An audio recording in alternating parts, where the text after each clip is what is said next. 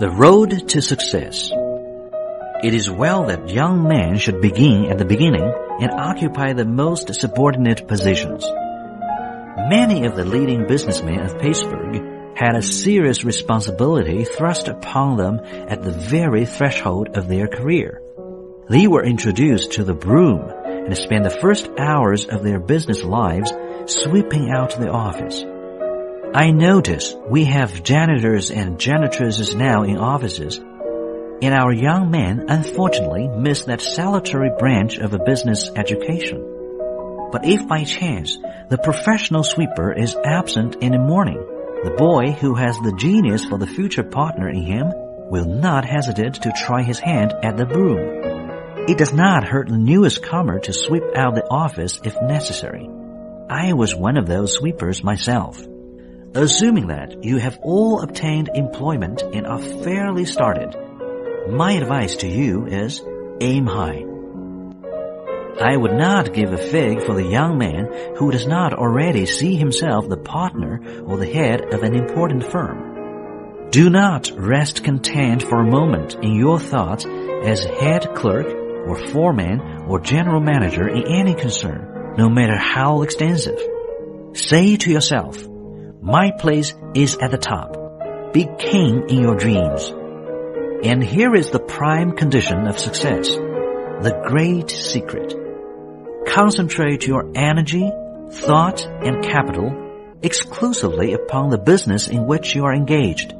Having begun in one line, resolve to fight it out on that line, to lead in it, adopt every improvement, have the best machinery, and know the most about it.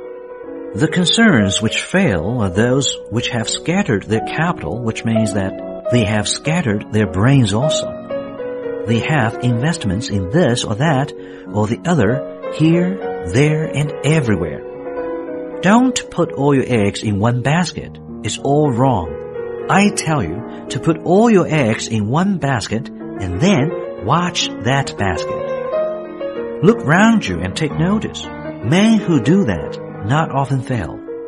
It is easy to watch and carry the one basket. It is trying to carry too many baskets that breaks most eggs in this country. He who carries three baskets must put one on his head, which is apt to tumble and trip him up. One fault of the American businessman is lack of concentration. To summarize what I have said, aim for the highest Never enter a barroom. Do not touch liquor, or if at all, only at meals. Never speculate. Never endorse beyond your surplus cash fund. Make the firm's interest yours. Break orders always to save owners. Concentrate. Put all your eggs in one basket and watch that basket. Expenditure always within revenue. Lastly, be not impatient. For as Emerson says, no one can cheat you out of ultimate success but yourselves.